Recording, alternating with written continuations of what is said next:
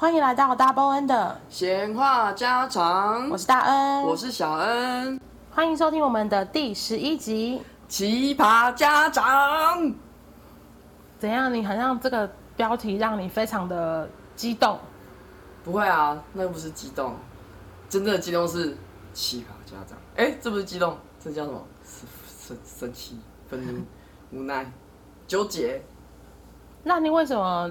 你对这个主题非常的有特殊情绪，哇！我觉得我们以前是在家里面你，你你在你不管在哪里，你在家里面跟在外面，你的爸妈会随时注意你的行为，然后跟你讲说你现在在什么场合，嗯，那你现在做什么行为是不可以的，那什么是可以的，嗯。可是我不懂现在的爸妈是因为之前太过于被管教吗？然后现在又还有有一段时间，就是大家在提倡可能追寻自我，然后跟我们可能有因为现在有很多各式各样的系统去做教育的部分嘛，嗯，然后或者他们就觉得说，那他们的教育方式就觉得说，就是要雷够，放任式教育，就可是我觉得那个放任式教育是你在一个比如说安全安全的前提下。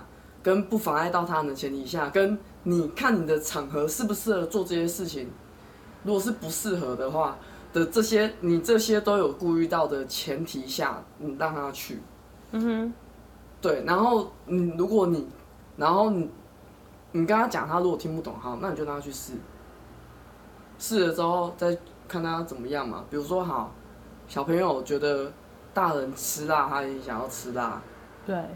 然后他炒，他不管你怎么跟他讲，他吃就是要吃，那不然就给他吃一口，他辣到他就知道不能吃辣。没错，没错，没错。还有像烫到，小时候都很想要帮忙拿，我小时候就很想要帮他拿，然后大人都说这个会烫到，你会烫到，你会受伤。其实你都没概念啊，你就会不懂说为什么我帮忙一起拿这东西我会烫到呢？嗯，那我妈就有一次就是直接把我手伸过去摸摸一下而已啦。然后你就烫到，因为你就会痛嘛。可是那个烫不会让你受伤，可是你会知道会痛，是烫的。嗯嗯嗯。他就跟你说，那这个就是会烫。不能碰的东西。对，然后下次你就知道不要再去碰。那最近会非常的有感觉是，我觉得连大人自己都这样。比如说像你有一些就是工作场合、一些场所啦，他可能会放一些那个类似像是巨马的东西。嗯嗯。就是可能会有一个很大的那个铁的。禁止停车的，对，写禁止停车什么的。那我不懂为什么有些有一些大人他自己也是会喜欢跪在上面。你是说他？或是坐在上面？靠，坐在上面？对，我就想说，你有这么累吗？靠着我觉得就算了，靠着我就已经那个已经是底线了，还坐在上面，我想说啊，那个其实也是个不稳的东西呢，那个本来就不是佛。佛人坐的地方，你为什么要坐在上面？那你坐在上面，我们没有劝导你的话，你跌倒了，谁要负责？你一定又会怪现场的人啊，或者是还有就是，好，他们没有在管教小孩，他们只是放任小朋友在四处跑、四处玩。对，我觉得都算了哦。就是如果你在一个空旷、空旷的空间，那你就是注意一下他的安全，跟也注意一下别人的安全。如果你的小朋友撞到别人嘞？之类的，那是别人的错。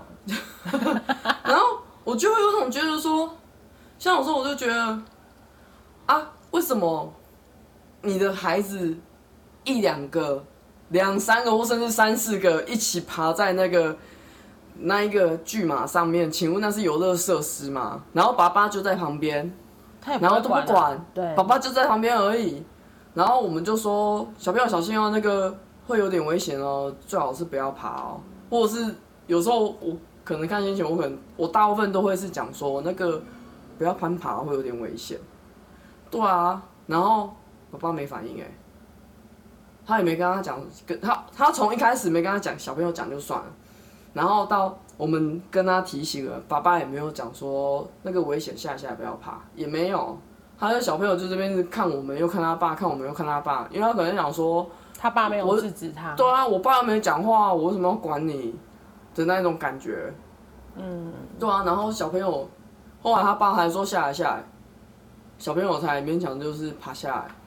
还有一些地有一些设施，比如说现在不是之前很流行攀岩嘛。对，后来就也变成说也，也也有小孩小朋友的攀岩区。对对对，对，所以现在也有些地方它会有那种小朋友的攀岩场嘛，让他们体验的那种。对啊，然后有一些可能是小型的，那你每一个地方一定都是有它的规范跟开放时间。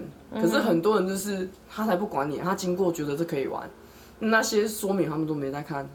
就算他有看了，他觉得现在这里没人管，他就让小朋友爬，他就是想说这个又没什么，没危险性。如果没有危险性的话，那为什么一定要家长陪同呢？为什么现场一定要有人员看管？然后我觉得家长通常都不把这种事情放在眼里。对啊，嗯、然后你去跟他宣导说，呃，不好意思，这还不到我们的开放时间哦。然后，而而且那个时候刚好那个标示又更好笑了，比如说他就写什么，哎，开放时间十一点到下午五点半，嗯哼，然后非开放时间禁止入场攀爬。可是他中间有一句说，就是就是进场的时候，就是需要有家长陪同，好像是这一条，我有点忘记。然后下面再有一条说，禁止非开放时间进场这样子。然后我我去劝导之后，然后那家长就说没关系，我会在旁边顾着他的安全。可是人家就没有开放啊。对，人家没开放，可是他就又站着第二条，就是。我因为我真的忘记第二条是写什么，我当然可以理解你说的那个，他应该是说开放时间进去的时候，家长也要在旁边，家长不能就是都丢给现场的工作人员顾之类的，一定是啊，对，他所以他就有点想说没关系，你们没开放啊，反正我在旁边顾他安全，跟你没关系，这是重点。哦啊。没有，我想起来了，那个第二句话是写说非开放时间入场的话，那个安全需自负。嗯哼，他第二句是这样。啊，所以那个家长的意思就是说，嗯，我自负。对对对，那个妈妈的意思是这样，然后就是让他小朋友爬。可是就是不是开放时间，然后我就我也只能劝导。这就跟那种那个什么餐厅十一点开门，然后十一点十点五十九有人在外面敲门说，哎、欸，我要进去坐了。然后餐厅说，可是我们十一点开门，你说差一分钟嘛，先让我进去坐一下，我不会打扰你们，你们继续。可是你现在就是一个打扰了。对啊。超白痴的，我永远没有办法接受这种事情。嗯，我觉得，呃，你刚刚说这些，我真的是遇到过非常多很神奇的家长跟小孩。我觉得，好，小孩，你如果要说他都是无辜的，那就算了。那大人就责无旁贷喽。他是最大责任的人啊。对啊。你知道你要负家长责任啊。对，我曾经去做过。在住饭店的时候，然后，呃，应该是可能他们是一个家族的人，他们就刚好住在我的呃隔壁跟对面。嗯。然后早上八点吧，因为你也知道那些人就是会起来吃早餐。嗯。那我是不吃早餐的嘛。嗯。然后就在走廊上奔跑啊，尖叫啊。就把门打开聊天呢。然后。他们不是就是。同一个家族是谁一起出来玩，然后就两三个门打开，那边在走廊上聊天，大吼大叫。对，小朋友就在那边跑来跑去，叫来叫去，这样。然后我真的是觉得他们太不尊重人，因为还有其他房客啊，又不是那一层都他们的。你有本事你就把整层都包下来啊！对啊，你要在那边前滚翻后滚翻，我都不会管你。嗯。然后我就真的很受不了，我就先出去，我就好好讲，嗯、我就想说，不好意思。你们可以小声一点吗？嗯，我还在休息。嗯，这是我第一次出去讲。嗯，然后他们就说啊，好，不好意思，不好意思，他们就说小声一点。好，嗯，大概过了半小时之后又开始了。嗯，然后我就根本没办法睡觉，我真的受不了，我就打开门大吼，我就说，现在是怎样？嗯，你有付钱住饭店，我没有付钱吗？嗯，你们要聊天不会去一个房间关起门来聊吗？嗯嗯，说你有没有在尊重别人啊？嗯。我小孩这样子跑一跑，等一下跌倒了，又要怪饭店了。对啊，很多都这样啊。我就超不爽的。然后我那时候就马上，我讲完话，我门关起来，我就马上打电话去柜台。嗯。我就说，如果要这样子的话，要不要干脆把我换一个房间，就让我到一个都没有人住的那一层楼也没关系。嗯。不然他们就要上来劝导这个，就是这这一组房客。嗯。哪有人这样子的？对啊。根本就没有在尊重人。嗯。就像永远都会有一些家长说。啊，你你原谅他，他只是小孩。哼，这个跟有没有原谅他，他是小孩什么关系？是你本来就要教好小孩，说我们现在出来玩，我们现在住的这个地方，除了有住我们之外，还有住其他人。那我们的声音，不管是我们有聊天，或是跑跑闹闹什么之类的，我们要看时间跟地点，不要去影响到别人。没错，就是你永远，比如说我们在餐厅或者百货公司，你一定会看到那边跑来跑去的小孩。对啊。那我觉得，呃，百货公司 OK，他给你走的走廊很大条，你的小孩在那边跑，嗯，OK 啊，那那是你的事。嗯。餐厅呢？餐厅很危险呢！啊，那个热汤端来端去，牛排端来端去，然后小孩在那边跑。嗯，我想说，我这样对吗？嗯，然后不然就是吃火锅的时候，小朋友爬到桌上。对，然后就把火锅压倒了。这个很有有段时间新闻很难报啊，我看到新闻。对啊，然后我就想说，这样不大对吧？虽然是说，我知道每个人都会生小孩，小孩一定有他长大的过程，可是你生出来你就是要教。对啊，这种东西就是要从小开始教。对啊，你不能说哦，没关系啊，他不会弄倒火锅，不是啊，没关系啊，他讲不听啊，他讲不听是你的责任哎，你生出来的小孩讲不听，你还要把他带出来，你狗狗都不行这样子，你怎么可以这样对小孩啊？这让我想到之前有遇过一个，有一个民众，有一个爸爸，他。他儿子就是常常会去闹事，然后他，我就听到那个爸爸在抱怨说，他儿子会这样都是这个社会造成的，他教不动他孩子，因为现在什么都爱的教育，我都不能打他，都不能骂他，所以他现在会变这样是这个社会害的。你可以骂他，你只是不要打他就好了。然后我就想说，哦，那为什么其他人又不是只有你有生小孩，那为什么别人的小孩都很正常？为什么做你的小孩不正常？因为就是爸爸先不正常。对啊。怪社会嘞！啊，不是，就跟全世界一样，就是台湾怎么样都是民进党的问题。因为我只是塔利班。对，我只是觉得说，你真的要把它生出来，你就真的要养它，而且养不是只是喂它吃饭，教养。对，你很多东西，你都会教狗起立蹲下了，握手。没错啊，你都会带狗。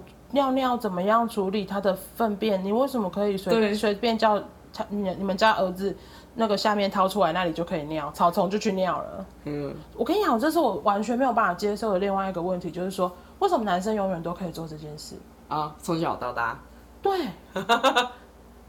有个地方就在旁边尿了，他们不用脱裤子，很简单，嗯，所以他们不能被看屁股，可是被看生殖器没关系。因为可能生殖器对男生来讲一直是一个很骄傲的东西吧，你不觉得吗？男性崇拜跟那个生殖器崇拜啊，这个各个世界文化都有这个，这是不要脸。哎，我之前真的有看一本书，虽然说有点离题了，就是在写各个国家的，比如说像有些地方他们会朝圣的，不是就是这个酒桃看起来像阳具，阳具，然后这一个仙人掌看起来像阳具。嗯 各式各样的阳具，而且我还看过它里面还有写一个更好笑，他就有在讲说，其实男人爱抽烟，其实任何一根的东西其实也都可以代表阳具。然后我就想要，然后他就说，其实烟也是阳阳具的一种象征。然后我想说，那然后他们就是觉得这这是一个很特别的事情嘛。然后我就自己另外一个反思，我就想说，那这样子的话。那他们的男生在抽烟的时候，不是就是在吸屌吗？那要不要承认一下他是深贵？你让我想到，就是这些很特别的男生，他们不是只要看到任何可爱的女生把热狗放进嘴巴里面就会高潮一样吗？哦，对啊，还有那个舔冰淇淋，他们也会高潮啊。只是女生只要有伸出舌头这个动作，或者是弯腰下来，屁股很明显就是屁股这样，他们也都会有性遐想。好，我不能理解，所以他们才那么容易生出很特别的小孩嘛？也是有可能。反正我觉得最，因为我觉得最近刚好可能暑假刚过，然后又有很多连假，所以呃有很多报道或者是 PPT 啊、D 卡，他们就会有一些家长在 complain，对，就是在说他们可能去到了某些饭店或是某个餐厅，然后是什么亲子不友善。然后就觉得怎么可以这样子？我必须说，对我来说，我觉得今天这个饭店跟这个餐厅，他要对谁友善是他自己的决定。对啊，因为那是开他开的店呢。对啊，那是看老板嘛。那是他开的呢。那如果今天真的你硬要去吃，那你就得要遵守人家的规定啊。对啊。不然你就选一间没有这个规定的啊。对啊。那你干嘛硬要去吃一个有规定的，然后再来抱怨说这个规定不行，不人道？嗯？那到底是谁才不人道？对啊，到底 是谁在迫害谁？而且。我我记得我们之前就新闻也是有看过，就是有一些餐厅它就是规定，比如说六岁以下儿童不能进入，嗯，然后有一些是规定它不能有婴儿车，嗯，啊，因为餐厅他们的意思是说，上菜的路动线如果真的被婴儿车一个卡在那边，有可能就是会造成就是他们动线的问题，可能餐厅原本就不是一个很大间。对啊，你看现在我们一般看到的店都小小的嘛，嗯，寸土寸金诶，拜托。对，那我觉得好，那你就两个选择嘛，你一个不要带婴儿车去嘛，嗯，另外就是你打包啊，你就对啊，就做外带，要、啊、不然就是你不要吃这些啊，对啊，有那么多餐厅，对啊，你硬要选一个你不能去的，嗯，然后在那边抱怨，对，我觉得最不懂的就是他们。被拒绝之后，他们要来抱怨。嗯，然后比如说像餐厅，就是说，呃，小孩子要没有没有准备儿童餐具，谁规定餐厅一定要给你儿童餐具？对啊，你你其实你出来，你应该自己要随身携带呢。我也是这样觉得。对啊，你就你你真的来讲好了，小朋友他容易受病菌感染的话，你最好是带自己家里面的餐具。对啊，然后再来就是有一些餐厅没有儿童椅，也要抱怨。那餐厅真的也没有一定得要准备的这个啊。对啊。然后这阵子还有看到的是，饭店他不接受十二岁以下的小孩入住。嗯哼。然后家长就抱怨说，餐厅没有呃，饭店没有当小孩子人。嗯。然后想说，可是有很多你的小孩可以住的饭店，你怎么不想带他们去？对啊。你为什么一定得要去那一间？可能那间比较喜花，他那边比较好拍完美照，或者他好去跟别人炫耀说他有带小朋友去那里。我觉得不管今天怎么样，如果今天这些神奇的家长都已经把小孩都教的很好，然后很听话，然后不会躁动，我觉得这种特殊规定就会相对变少吧。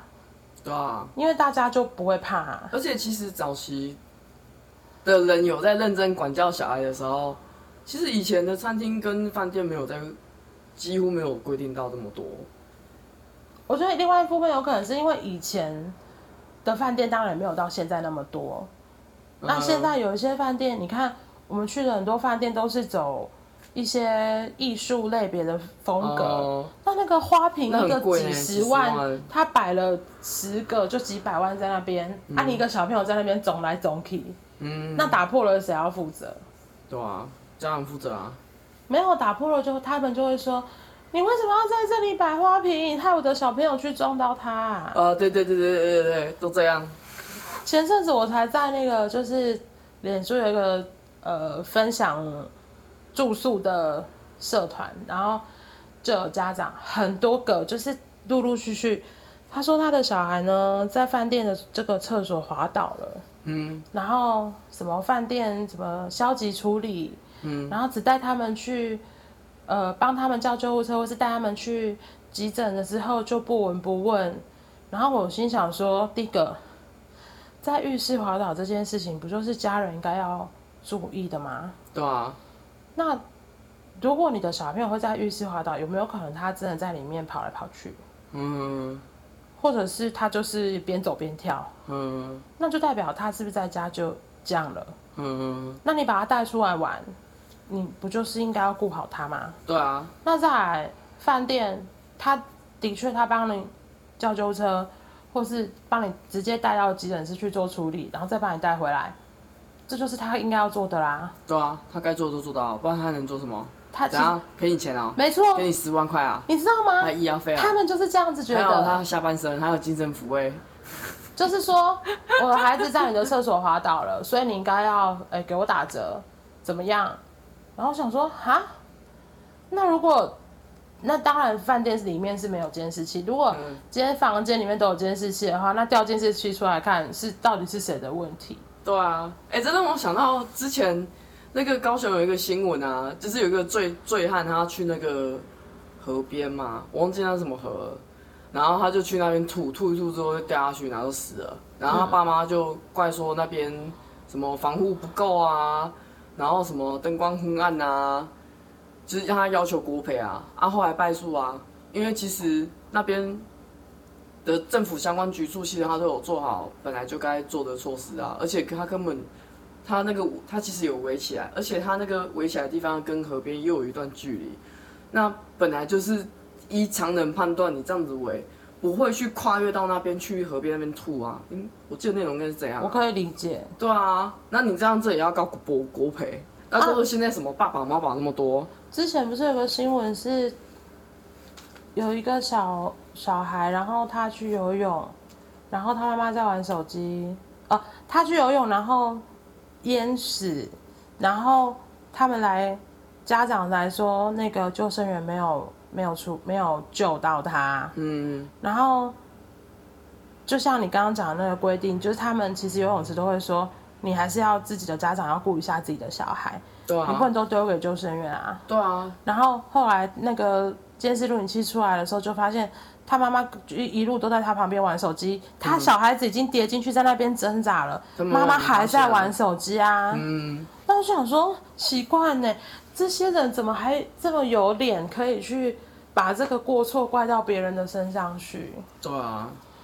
这时候要先平反一下吗？怎么样？你知道要平反什么吗？是吗？比如说，像有的很多人已经说啊，你们都讲那么轻松，因为你们没有小孩啊。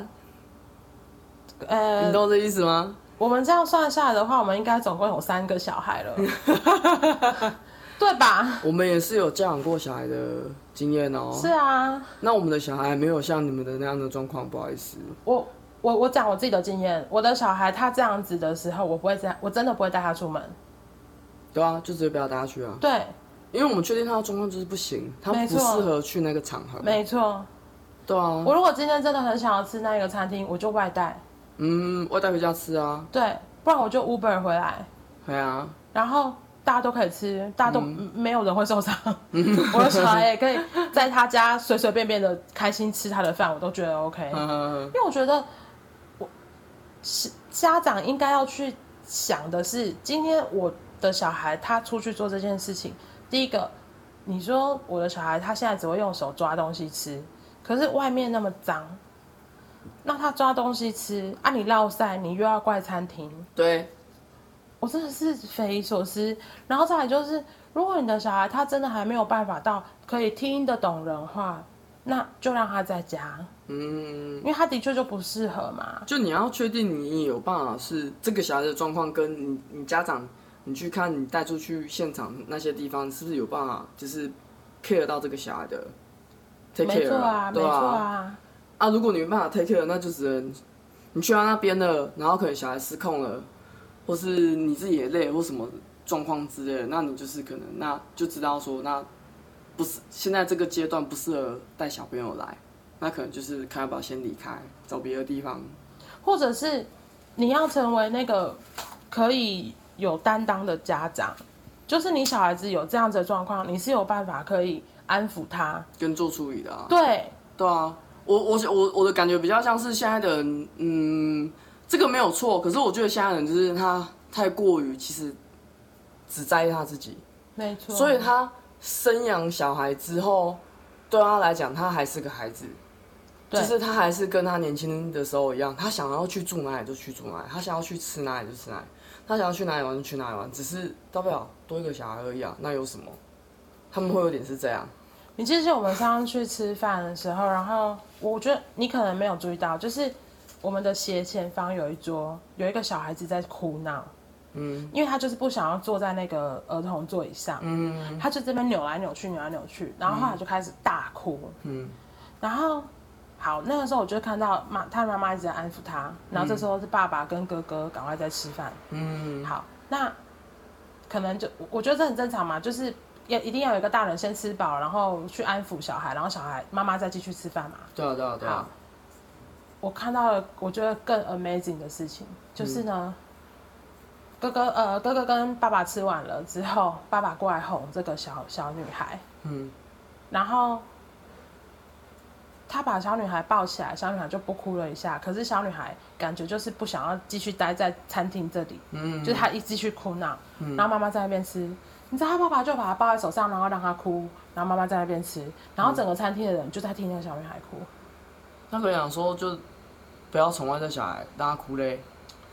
那他可以抱他去外面哭 啊啊啊！不用我们整间餐厅都得听到他在哭吧？嗯，就是我觉得这个我不知道哎、欸，有的时候并不是我们没有同理心，是我们也被影响了。嗯，那人家需要我们有同理心的情况之下，那谁在乎我们这些在用餐的人呢？对啊，只是我们同同理那个带小孩的爸妈。我可以理解，小孩真的有一个时期，他真的就是非常的非常的欢，对，真的很欢。我可以理解啊，我们都带过小孩，可是，在这样的情况之下，你应该是想一个办法去安抚他，嗯，或是说他就是不想要在这里了，就带他去外面绕绕吧。对啊，就走走。对啊，你也吃，对啊，你也吃饱啦，你你一定要。在那边，然后看着你老婆吃饭，然后小朋友在那边哭，然后你这边看着你老婆吃饭啊。我我我觉得还蛮，我现在刚好想到两个对比，你知道吗？就是我们去吃尾牙的时候，主桌，主桌那些老人的孙子，真的就是嘴没叼口口中。对，那个我真的做去没个巴了哎。没错。然后明明就不是他们的场，然后搞的是他们自己的场。可是我上次去吃学妹的喜酒啊，哎，他的同学让我很惊艳呢。就是他，他有一个是一家四口啊，就是夫夫妻跟他们的儿子女儿有来，然后另外一个是他一个妈妈自己带着女儿来。嗯，他们真的很有教养，小朋友其实也都没有到很大哦。嗯哼，然后他是有办法坐得住的，然后他不会随便哭闹。嗯，而且像那个像那个有一个是比较像。有一个还不会讲话、啊，还不会走路，嗯、那个妹妹，然后那个带着女儿跟，就应该这样讲，那一个带那一家四口的那个是一个哥哥跟一个妹妹，然后妹妹是还需要抱着的，她实在没办法走路，嗯、可是我看不出来几个月大，然后哥哥好像两岁了吧，然后另外一个因为我坐他比较远，我就不知道他的女儿几岁，但他们都是。他们都坐得住，对，然后都没有吵，他们也不会因为我现在不吃了，我吃饱了，或是这里很吵，他就开始那边欢，嗯、然后要下来，口口撞口口撞，哇哇哇，那无法无天这样，完全都没有，而且他还是有办法，就是就是我们有活动，他虽然说很像不懂，可是他看到大家开心，他也跟着很开心，嗯，对，就是他有跟着一起融入的感觉，而且还有那个最小抱在手上那个啊。我也是很担心他会不会状况不会，因为毕竟去到一个很嘈杂的地方，然后刚我们的座位又是就在那个那个喇叭的旁边而已，很大声，可是他也是没哭闹哎，他就是做他自己的事情，然后一直傻傻看着我，然后不然就是手上有东西可以捏就好，对，然后他最后他想他累了想睡觉的时候，他也不会在那边环美烤，不。因为忝啊嘛，还没困啊，没底考，然后他他就是爸爸就会一直顾下来，然后让妈妈吃饭，让妈妈跟同学聚一聚，然后爸爸就会自己再找空档，因为我会帮忙，然后爸爸说没关系，不用不用不用，他们就是说他们平常这样带小孩习惯了，嗯，所以他们也有一个默契，然后说不用不用，我自己来就好，所以他爸爸就是会呃就带小孩啊，然后自己吃吃东西啊，然后。小孩不 OK 就带去旁边走一走，抱一抱啊，嗯嗯嗯嗯、然后 OK 了，然后再回来啊。嗯，对啊，他们是这样去做处理的，完全你都没有完全被干扰到，而且他其实因为毕竟他自己比较了解小孩嘛，所以他可能一知道小朋友一有那个征兆出来的时候，他其实就先带离开了。我懂，所以我们其实都没有发现小朋友可能准备要怎样了。对，就是他，对，他才一个。可能他才一个动作，他爸爸就知道，OK，他坐不住了，然后逃离现场。对，然后他们就是也是会轮流啊，像妈妈后来 OK 之后，他就也会开始一直 handle 小朋小朋友，然后可能就让爸爸休息一下这样子。我觉得这种东西本来就是互相嘛，就像我们去吃饭的时候，有时候我同事还在吃啊，可是小孩在吵，那我们就是互相帮忙。对啊，就是抱个小孩或者是哄一下，对啊，我觉得这都很正常。可是有些他们的爸妈就是永远都不会感觉到他的小孩就是在带给别人困扰。我我发现那一种父母，他大部分都还是重他自己，就是他像有，我就觉得有的人他他养的狗，他他养的动物，他不管他是好他的小孩推出推婴儿车出来，或是他在遛他的狗，他永远都在划他的手机。对。都没有在陪小孩，然后小朋友就会，他小朋友很想要跟爸妈互动，可是他看到永远都是爸妈只把心力、专注力在手机上面。那我觉得有时候这样的情况会不会有可能，因为这样小朋友他必须用更激烈的方式去吸引他爸妈的注意，也是有可能，因为人还是要互动的啊。感觉因为现在的大部分人可能他的直觉性没有那么强，嗯，就是。他可能小朋友已经动作了很久，或者是扭了很久，他都没有发现。后来他觉得那其实不是什么大事。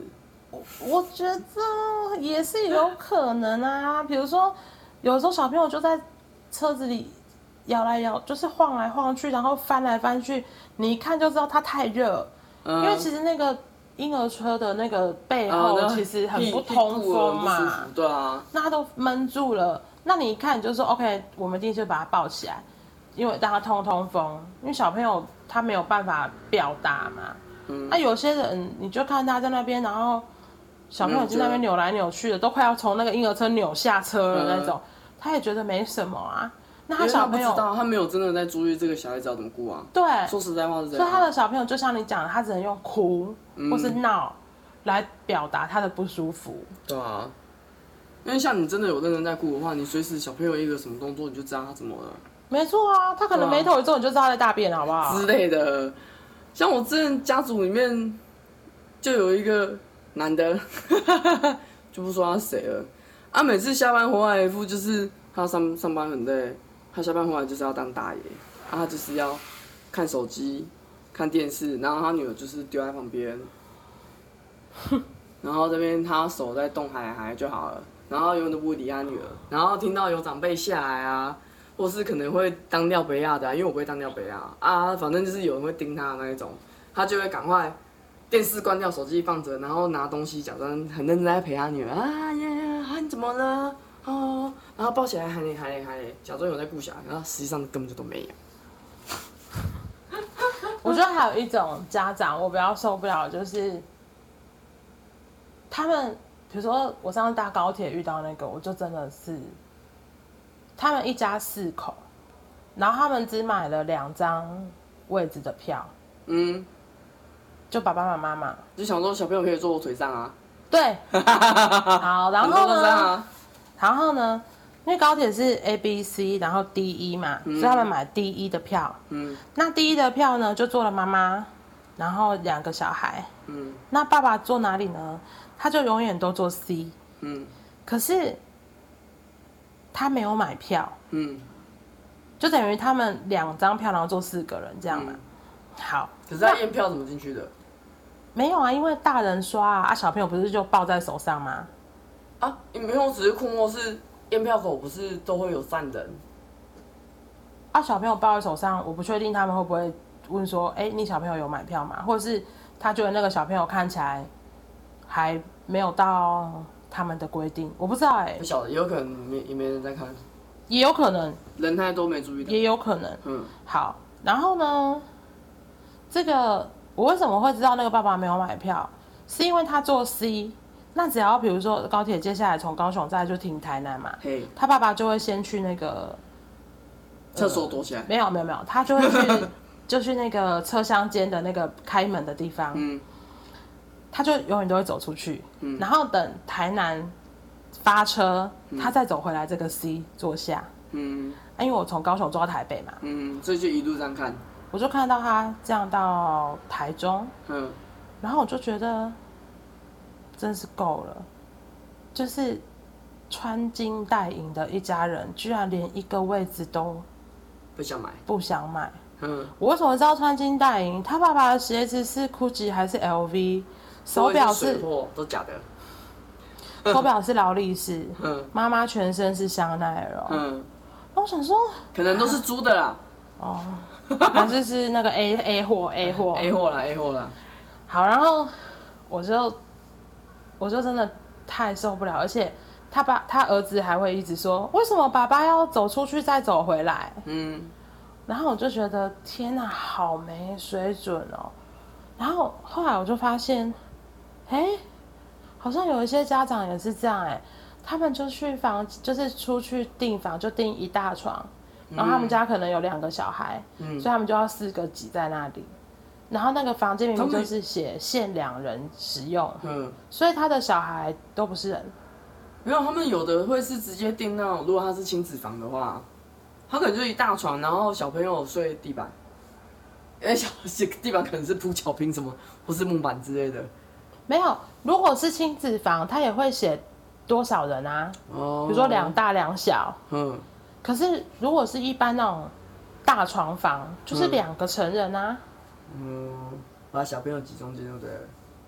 之类的。或是其中一个，我不然就是其中一个大人跟两个小孩睡床上，然后另一个大人睡沙发。没有，我还有遇过一个是，呃，在 check in 的时候，他们指定要有沙发的房型，然后那个柜台就柜台就跟他说，沙发不能睡的、欸、我们没有办法指定，我们就是随机看你定的那一个价位。嗯，到当时到时候你 check in 的时候，就是有什么有哪一个空房，我们就给你。嗯，这个一定是话术啊，因为他们其实早就排好了嘛。对对对。然后那个人就说。我上次来住就是有那个沙发，我这次也是要住那个有沙发的。哦。Oh. 然后好，我就看了一下，我就想说，他们一定是决定在沙发上睡一个人。嗯。Mm. 你知道那家有多扯吗？嗯。Mm. 他订了是一大床的房间。嗯。Mm. 爸爸妈妈一个儿子已经十八岁了。嗯。Mm. 就是看起来是成人了。嗯。Mm. 然后跟两个可能国中或是国小的小孩。哇，要许我五个呢？那干嘛不订四人房就好了？我就不懂啊！我想说，你爸爸妈妈睡得不舒服没关系，还是你的小孩没关系？嗯。所以，他跟你讲说：“你别这样，养小孩很辛苦，我这么多小孩。”那不要出去，那不要出去玩。那你们睡车上啊？我们以前，嗯、如果是我，我真的就会觉得说，我没有钱住，我就不叫住。我觉得就是我们辛苦一点来回。我们家之前出去玩，如果。真的就是觉得住宿费太贵，我们就全部人都睡车上啊。嗯，那我觉得那也没有，那也没有关系啊。嗯，可是你，你有必要真的要这样吗？而且，我觉得那是台湾的服务业都服务太好。对，你今天在美国，你人家看到你这样子的人要 check in，他就直接跟你说没有这件事，你走，我不会退你钱。嗯，他直接不招待你这种，他直接不收啊。对啊，对啊。像像我们还要帮忙帮他想想办法解决，对，然后就一副我有我有我有给你钱了，我我我就是那个大爷哦这样子。你你讲到这个，我就想要说，我们台湾就是真的服务太好，好到现在就是脑筋不好的蛮多的。我觉得应该是说很多人喜欢钻这种漏洞，嗯，就是他他想说你没有明确规定，嗯，或是你也没有规定不能有访客，嗯，所以他可能说哦，我两个人去应对，但是我有八个访客，哦好。就是这样啊，好的。因为我记得之前就有讲说，就是这这种新闻一一直出来的时候，有一些记者就有去访问其他世界各地的规定，嗯、然后日本它就有规定，它是不能有访客的。嗯，你如果有访客，你要下来交易厅跟他见面，你就就是要下来 lobby，、哦、你的客人是不能上去的。对，因为他们其实下面都有公共空间是让你们聊天用的啊。没错，对啊，没错。所以我觉得。这这蛮合理的啊，对啊，就像我讲的，你一大床的房间，然后你挤了两大两小，然后你再来评论这个房间啊，这个饭店的床不好睡，对啊，不然就是不要睡床啊，睡地板啊，还有睡床底下。虽然说几乎饭店的床底下是没位置睡啦，我觉得不管你今天要怎么样，就是你如果真的要出去玩。那你就是遵照别人的规定，嗯，只是因为台湾人真的太好了，嗯，就像我那我说那个高铁，还是因为太想赚钱？我说那个高铁，那个列车长来查票的时候，他就躲厕所？没有啊，那个爸爸就站在旁边，然后就说：“哦，他刚刚去上厕所啊，这是他们的位置啊，小孩是他们家这样。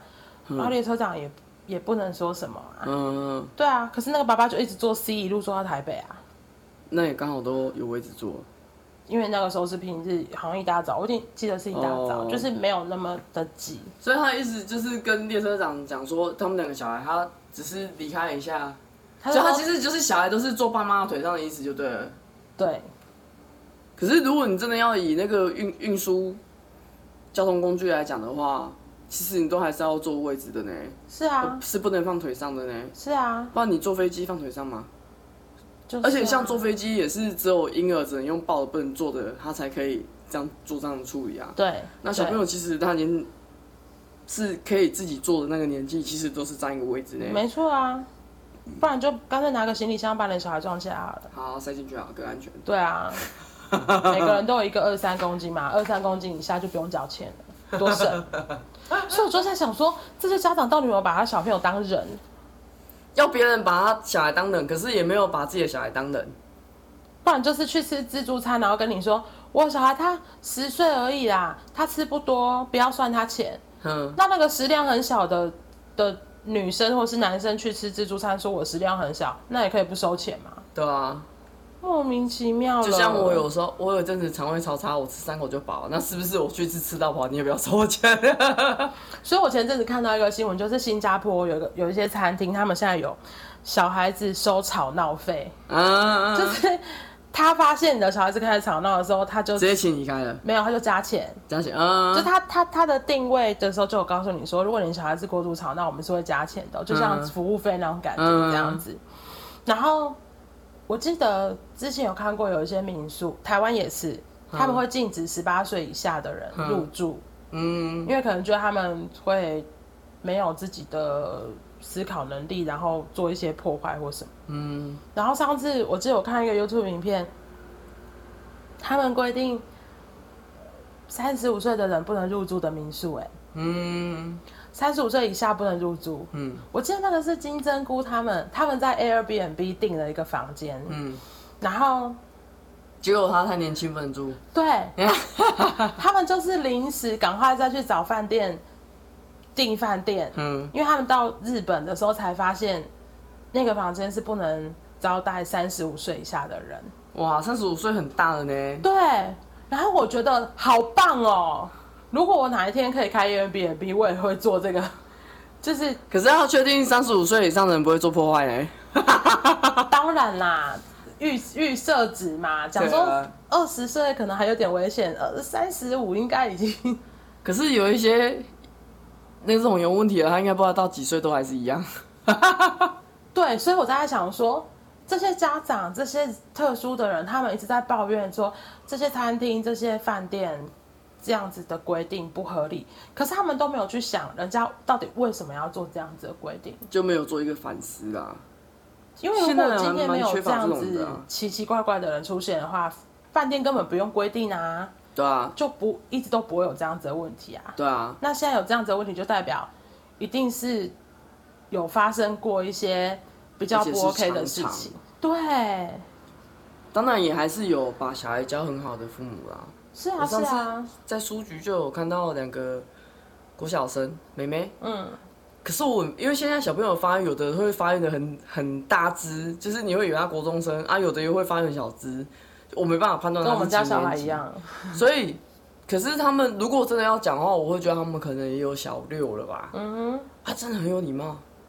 他们两个开门，然后因为那个门很难开，嗯，然后他们就还有稍微用力一点开，可是他也。会怕他这样用力会开坏，嗯、然后他们进来之后，他就会慢慢把门合上。其实那门本来就会自己慢慢合上，可是他还是会顾着那个门。他就是怕会有砰的声音。对，他还是会顾着那个门，确定那个门是合上没问题的，然后他们再小心翼翼的进去这个书局。我懂。然后他们离开的时候啊，我刚好帮他们开门，然后他们就很拍手，然后走出来的时候，两个都很有礼貌的跟我说谢谢你。然后他们就离开了。我觉得这种小孩超棒的，我真的觉得说天哪，我活到这么大，我第一次遇到这么有礼貌的小孩子。我真的很希望我的小孩也可以这样子，嗯，就是本来就是应该要这样才对，因为这里不是你家，对啊，你就是真的不能太自然跟太方便，对啊，你自然方便在你家就好了，嗯，你在外面就是有一个在外面的样子，对啊，简单来说就是这样，对啊，确实啊，所以我觉得很多东西这种礼仪。都是真的要从小教起，对啊，因为你从小没有教，你长大你就教不动了，真的会教不动。没错，然后他们就是永远就是任意做他们想做的事情，对啊，然后就会变成跟他的爸妈一样的这种爸妈，所以他们的下一代又会这样子，就越来越恐怖了。没错，这就是为什么会说一代不如一代。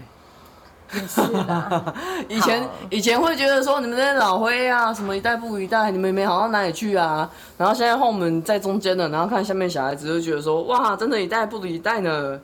没错。可是又回头看那些老人家，就觉得说我们也没很差啊。但是我觉得好啦，反正我们今天的讨论就是我们在讨论这些很奇特的家长。那如果你有任何的想法，都可以跟我们一起讨论。我们要来谢谢我们的干爹，耶、yeah!！他就是 Jameson。哇，我们终于有干爹了，好感动哦。对，因为他送给我们了，就是很名贵的高山茶，然后，所以我们真的要在节目里面好好谢谢他，让我们就是可以喝杯茶，然后就是多讲一点好听的 podcast。不过我还是有把一些拿去借花献佛给大恩的他爸啊。没错，没错。好，那我们的节目呢，在 Sound On、Spotify、KKBox、Apple Podcasts、Mr. Box、My Music，还有 Google Podcasts 都可以听到哦。也欢迎留下你对我们节目的想法，可以到 IG 跟我们互动，在 IG 搜寻 Double N 的闲话家常就可以找到喽。喜欢我们的节目，记得评满分给满分五星，也欢迎点击节目资讯栏的赞助，请我们喝杯咖啡，让我们更有精力准备精彩的内容哟。那我们就下次见，拜拜。